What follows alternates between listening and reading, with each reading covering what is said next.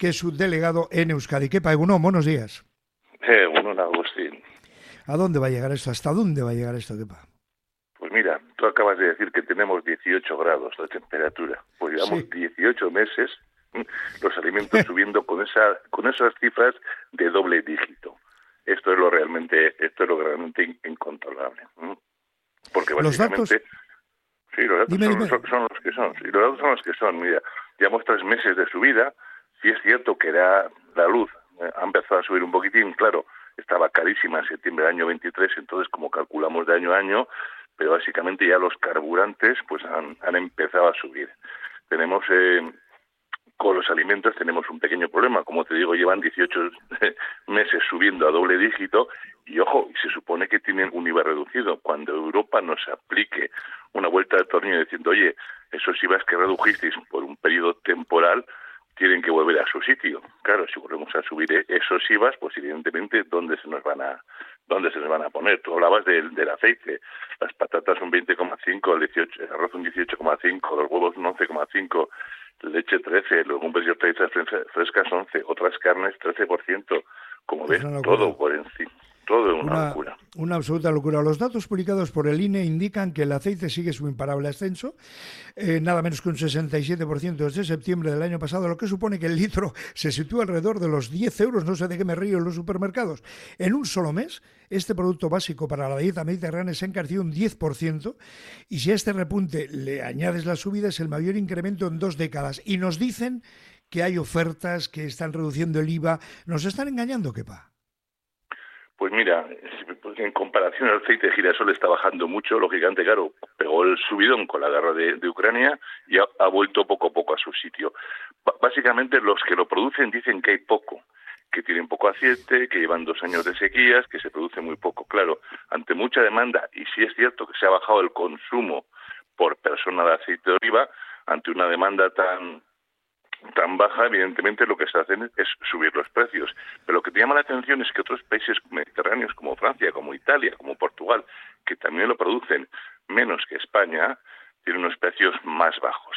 Con lo cual, aquí en algún sitio, pues por cada kilómetro que sale el aceite de la almazara a nuestros lineales, pues va subiendo. Es la única explicación, porque, hombre, sí es cierto que los camiones que traen el aceite, la gasolina o el gasóleo les sale más caro. Pero si en los países de alrededor, que también lo llevan en camiones a los supermercados, sigue siendo más barato, entendemos que aquí hay mucha gente que gana dinero por el, por el camino.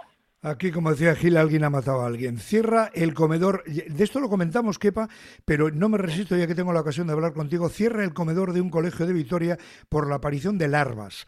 Eh, la Asociación de Padres del Centro denuncia la proliferación de nidos de palomas, heces en el patio, en fin. ¿Qué, está pasando? ¿Quién vigila el vigilante? Pues a ver, es, que, es que vamos a ver si la primera medida que tenemos que tener es la sanidad la, seguridad. Estamos hablando de un colegio de niños. Tienen que tener contratados un servicio de limpieza, de ratización, de plagas, evidentemente. A Dios gracias son noticias aisladas, no no ocurre, ¿no? Cada ciento en viento pues una, ¿no? Pero evidentemente hay alguien no está haciendo su trabajo, ni el que tiene que hacerlo, ni el que vigila al que tiene que hacerlo. Entonces es que estamos hablando de un centro educativo de menores. Que menos que esas medidas de seguridad y de, y de sanidad más que necesarias. Y termino con algo eh, menos importante, pero no así llamativo, porque yo creo que nos, no sé, nos, nos, nos engañan en, muchas cosas, ¿no? Eh, la Organización de Consumidores y Usuarios, tu organización, denuncia falsas ofertas al Ministerio de Consumo con Amazon Prime Day. Buena parte de esas ofertas son, en realidad, muy inferiores a las anunciadas, y no es el único caso.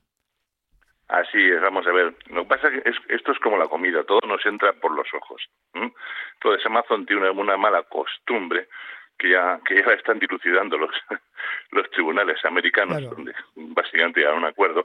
Tú entras en Amazon en plataformas de este juego, pum, y te ponen lo primero con unos grandes descuentos. Que luego, pues al final, con transporte, con ese tipo de cosas, tampoco son, ¿no? Y esos descuentos muchas veces eh, van un poco contra la competencia porque Amazon a esa gente a la que le distribuye esos productos les obliga a pagar ciertos gastos. Entonces Amazon lo que hace es controlar un poco el controlar el, el producto y el y el mercado Y las ofertas, pues siempre decimos, como cuando coges un billete de avión, oye, Bilbao-Sevilla, nueve euros, vale, más luego le dicen así esto, más luego la maleta, más luego no sé qué, más luego no sé cuánto, y de esos nueve euros dice, oye, me han puesto un dos por delante, son 29. Un ejemplo inventado, pero eso pasa. Y cuida con esos grandes titulares de rebajado tanto esta oferta, nadie regala duros a, a cuatro pesetas, Agustín, nadie. Eso es, así es, de, verdad. Que Loizaga de Loizaga, abogados delegado en Euskadi de la Organización de Consumidores y Usuarios. Que tengas un buen fin de semana, Kepa, y muchísimas gracias. igualmente, un saludo a todos, Agur. Un saludo.